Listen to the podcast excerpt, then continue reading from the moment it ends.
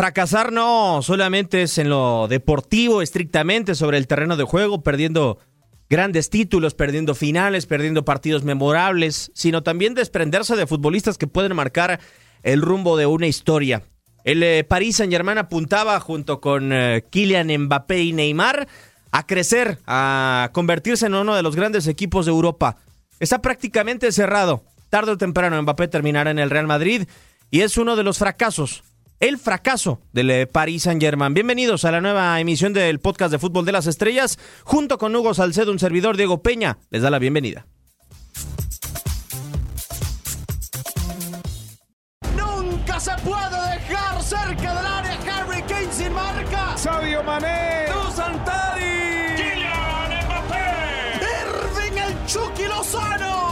Pasión por el rodar de un balón nos lleva a España, Italia, Inglaterra y otras canchas del viejo continente. Toda la información del fútbol internacional está en Fútbol de las Estrellas.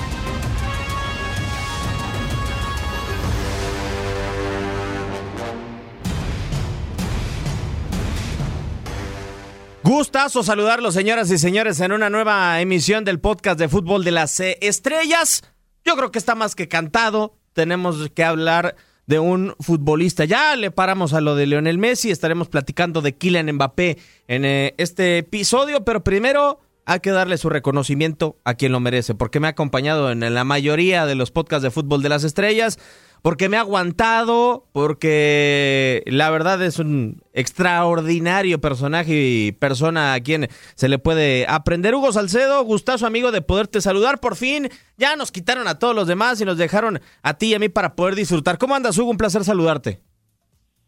¿Qué onda, Diego? Qué gusto saludarte. No, al contrario, muchas gracias a ti. La verdad es que cada una de las ediciones de este tipo de podcast, cómo nos divertimos, qué vino la pasamos, hablamos de lo que tanto nos apasiona. Así es que la verdad es que súper contento de estar de nueva cuenta contigo y con toda la gente que nos está escuchando, porque vaya si hay temas que son relevantes, todavía está abierta la ventana de, contrataciones en el viejo continente y eso, pues naturalmente que abre muchas de las especulaciones que en este momento están eh, llenando tanto los medios digitales como evidentemente los diarios allí en Europa.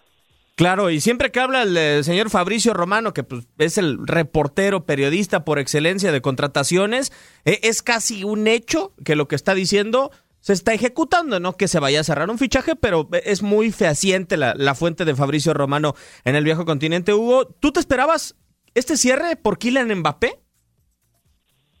No, sinceramente no. Yo en algún momento, sobre todo cuando se da la contratación de Messi con el Barcelona, dije, ya está, Obviamente que junto con Messi, Neymar, Mbappé va a querer formar este tridente que en algún momento le podría ser histórico al Paris Saint Germain, porque lo sabemos, han gastado un dineral, vaya que si le han en algún momento gastado, en algún otro invertido, pero no han conseguido lo que tanto han buscado, que es esa Liga de Campeones. Así es que, entendiendo esta circunstancia, los refuerzos que llegaron, que son realmente muy buenos, que ya la han ganado, que ya saben lo que representa esta historia ganadora de la orejona, pues yo habría pensado que Kylian Mbappé se iba a querer quedar en el cuadro parisino, que esa iba a ser su voluntad. Es demasiado tentador jugar con Lionel Messi, no tengo absolutamente ninguna duda. Así es que, pues a mí de pronto, cuando ya las aguas parecía que se habían tranquilizado, sí me llama la atención todo lo que surgió eh, en estos días, en estas últimas horas, acerca de la posibilidad de la oferta ya formal que ha tenido el cuadro del Paris Saint Germain del Real Madrid. Fíjate, Hugo, que así como en su momento nos sorprendió, bueno, nos sorprendió, eh, yo creo que todos sabíamos después de que se negó la posibilidad de que Leonel Messi pudiera continuar en el Barcelona, sabíamos a ojos cerrados que iba a ser el, el Paris Saint Germain el próximo destino de, de Messi, pero dijimos, bueno, mira, tiene la capacidad económica para tener eh, este tipo de futbolistas. Pero, salvo tu mejor opinión, yo sí creo que el fracaso más fuerte en los últimos, no sé, 15 años de historia del Paris Saint Germain y sobre todo eh, con este grupo, eh, el, que el dueño es Qatar, eh, yo creo que es eh, perder a Kylian Mbappé. A, mí me parece, y lo posteaba en redes sociales, arroba la mano del Diego para quien le guste seguirnos y para quien nos guste enviar sus mensajes. cuando lo abucharon en la tribuna un partido después o en el partido en donde presentan a Lionel Messi, a Sergio Ramos, y yo decía, es que qué necesidad de abuchar a un futbolista que tiene 23 años. A ver, Messi es eh, uno de los mejores jugadores de la historia, pero te van a quedar solamente dos oportunidades de ganar la Champions con él. Dos años. Yo preferiría aplaudirle a ambos y tratar de garantizarme el, futuro. ¿Hasta qué punto, Hugo, podemos decir que el Paris Saint-Germain eh, le suma, le aporta con la afición, con la mala gestión de Leonardo de Araujo, el director deportivo, para que Mbappé diga, sí, efectivamente, no quiero jugar en el Paris Saint Germain más, quiero irme al Real Madrid?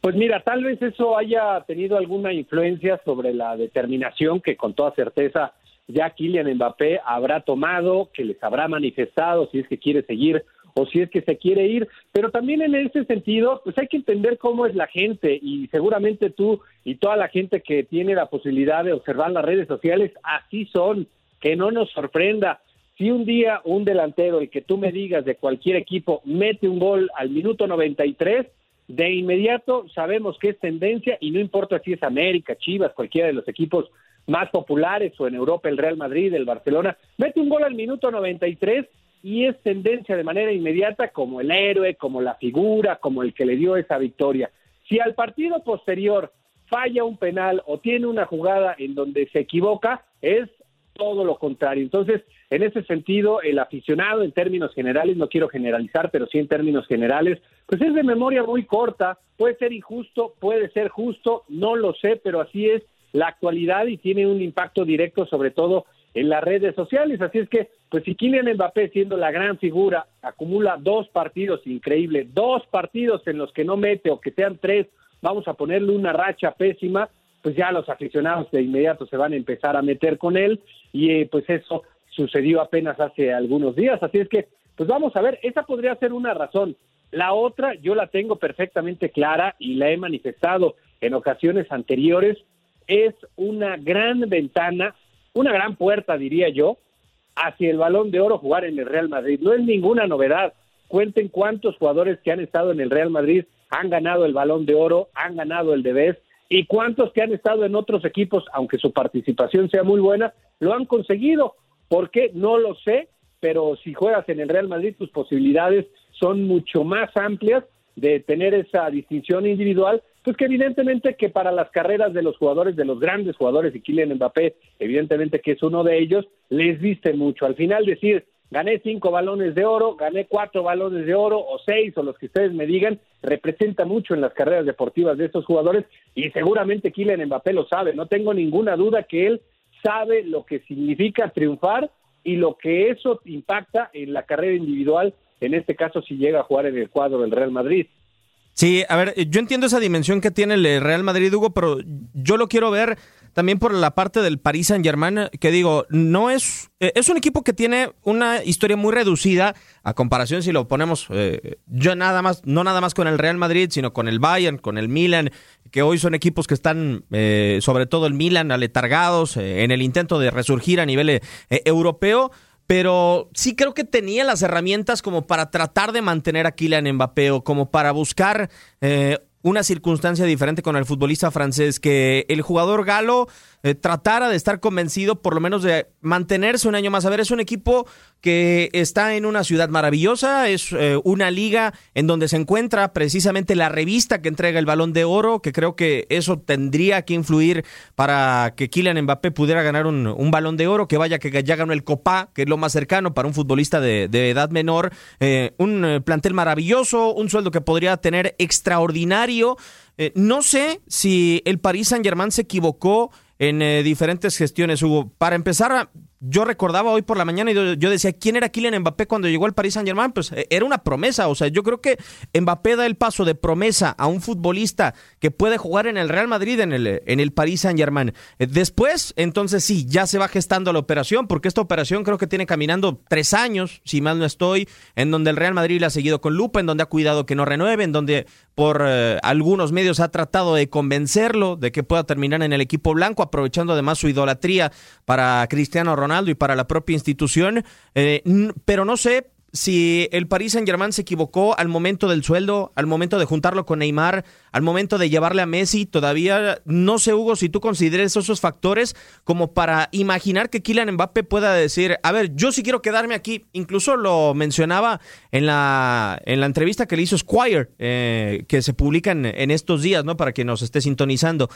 Eh, en donde dice, yo tengo que dar la cara por la Liga de Francia. Parece que asume un compromiso con, con, la Liga de Francia, ¿no? Más allá de que pueda ser una liga menor a la de España, a la de Inglaterra, pero no sé si eso que te mencionaba de llevarle a Neymar o al propio Messi y no contemplarlo en los salarios más altos de la institución o no a la par de Messi y de, y de Neymar ha influido para que diga, pues yo aquí no soy la cabeza del proyecto. Sí, totalmente. Y es una apuesta, no deja de ser una apuesta de los dos lados. Y seguramente las valoraciones finales, las más importantes, cuando se terminen las campañas, porque imagínate, vamos a meternos en la suposición y entendiendo y coincidiendo en lo que dices acerca de la manera en la que ciertamente fue tratado, la diferencia que en algún momento, sobre todo en el aspecto económico, se marcó respecto a dos de los jugadores que van a integrar esta plantilla para la próxima campaña, pero imaginemos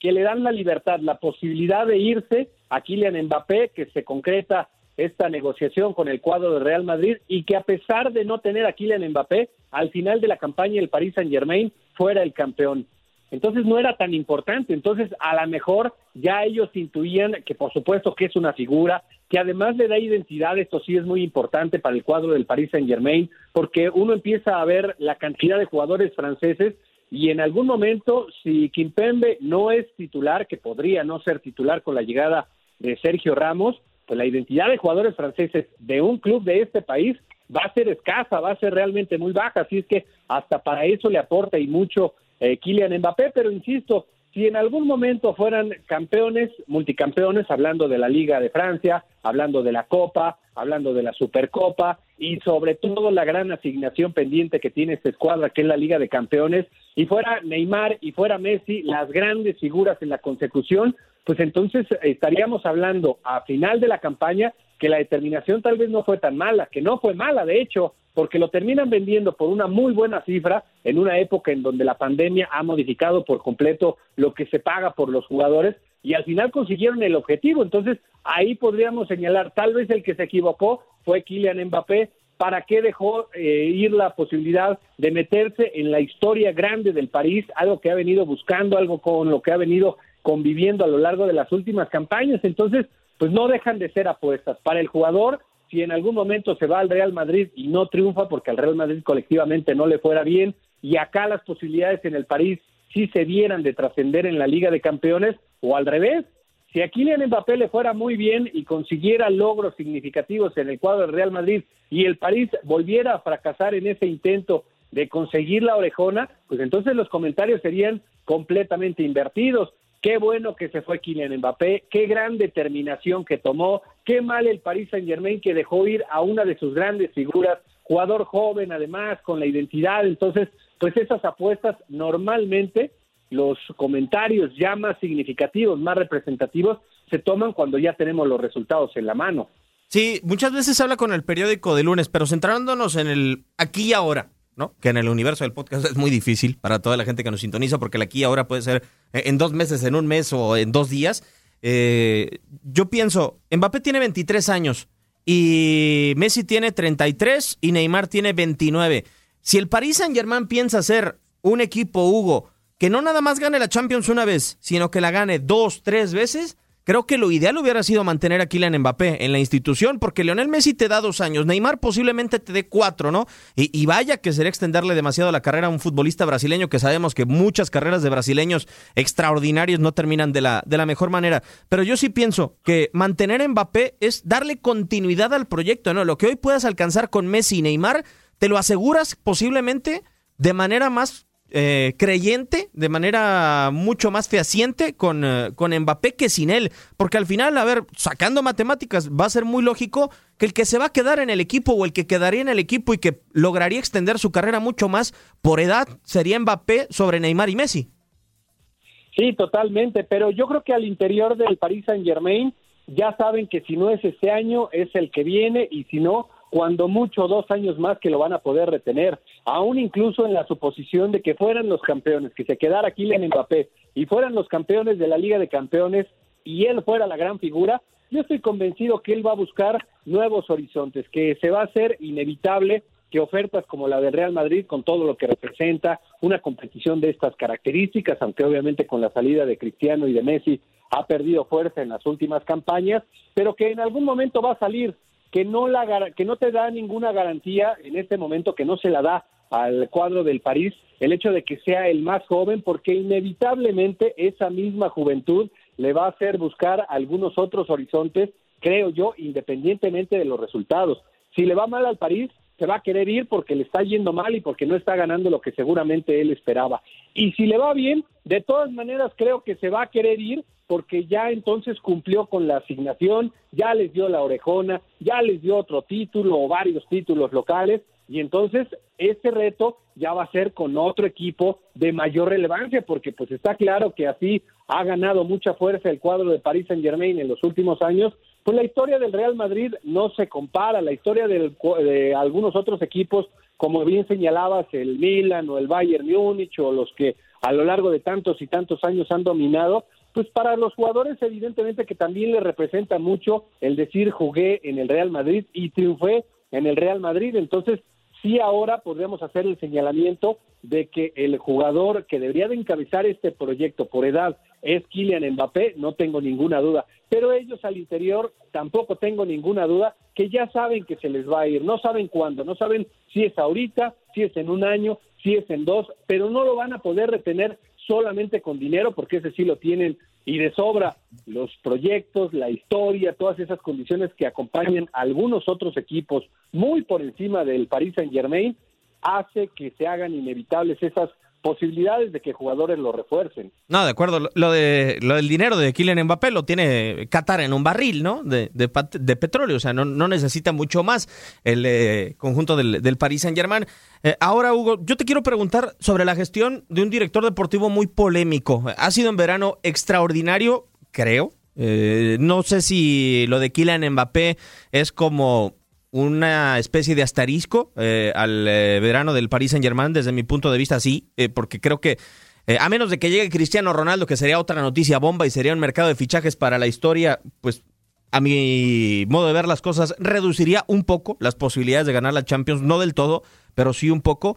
Pero la gestión de Leonardo de Araujo, ¿qué te parece, Hugo? Porque a mí me da la sensación de que ha sido un director deportivo que en la Champions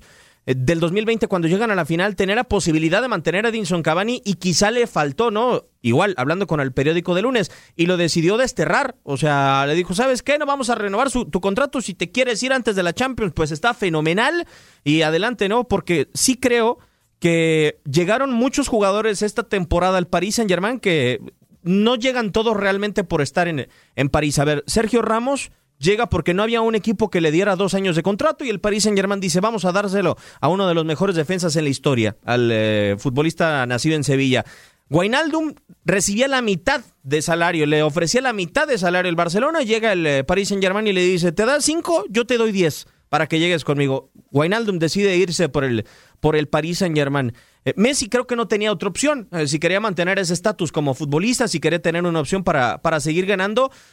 ¿Cómo te parece a ti la gestión de Leonardo como director deportivo del Paris Saint Germain ahora con la casi segura salida de Kylian Mbappé y con todo este cúmulo de circunstancias?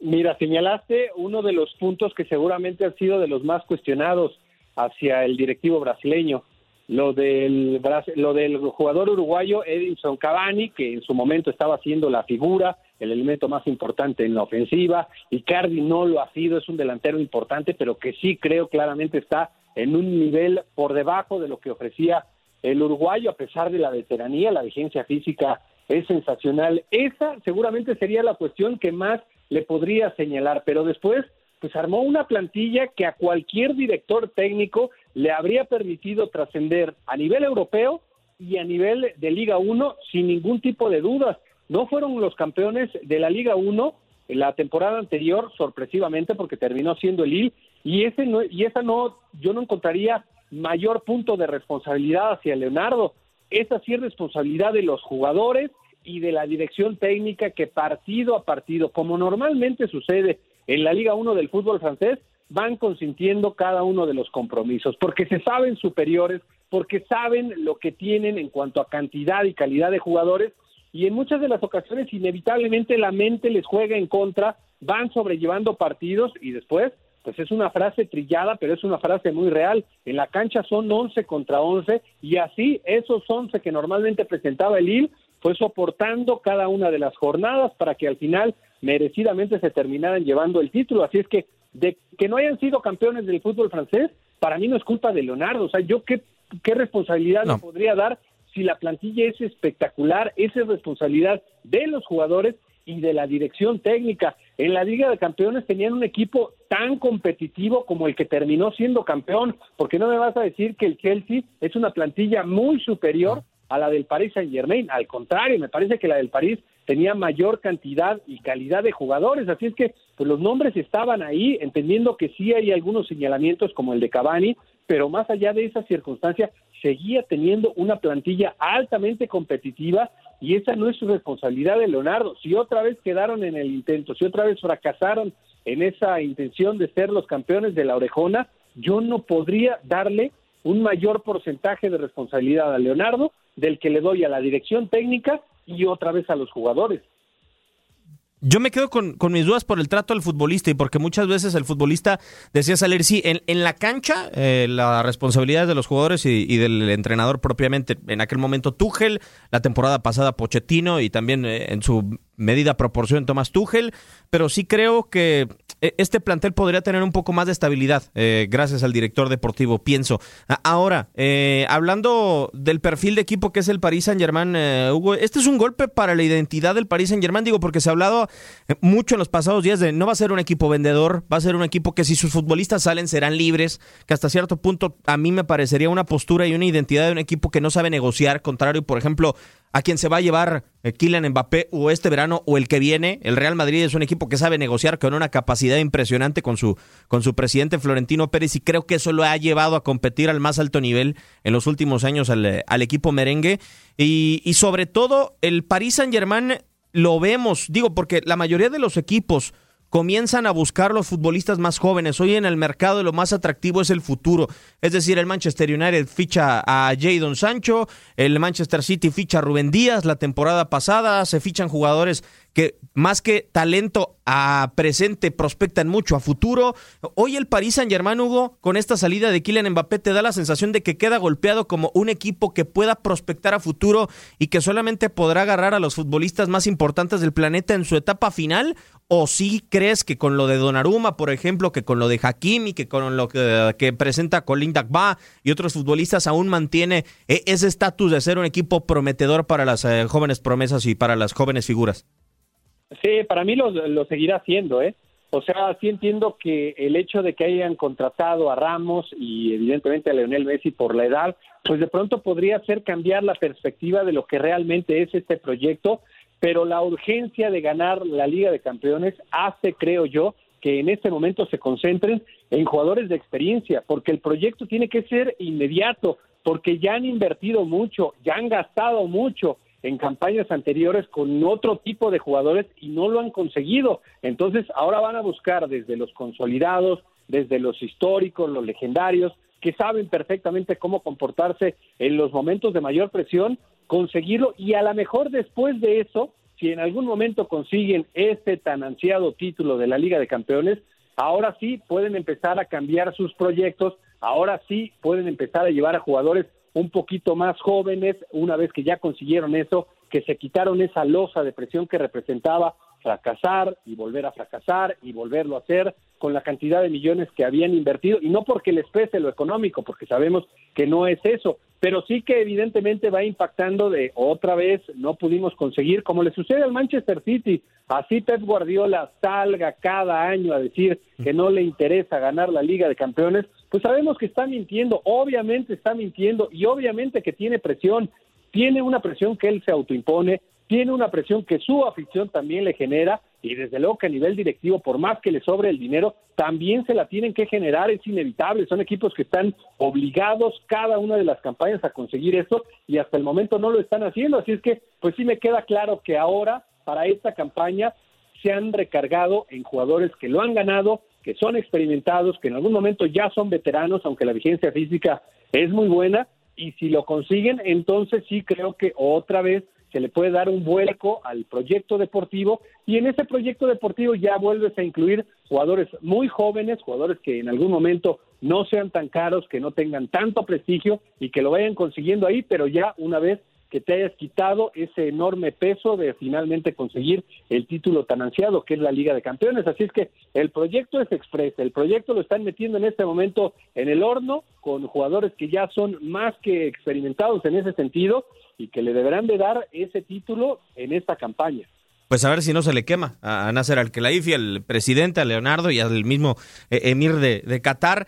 Ya va, prácticamente estamos despidiendo. Se nos ha terminado el eh, tiempo en este podcast de Fútbol de las Estrellas. Veremos si llega o no Mbappé. Nos quedan muy pocos días eh, para cerrar el mercado de transacciones, pero lo que sí nos queda es mucho podcast de Fútbol de las Estrellas para próximas emisiones, martes, miércoles, los días en donde estaremos haciendo contacto con todos los que nos sintonizan, agradeciéndoles. Y sobre todo, Hugo, pues primero agradeciéndote a ti y en dónde te pueden encontrar en, en redes sociales para cualquier duda, cualquier pregunta, cualquier comentario.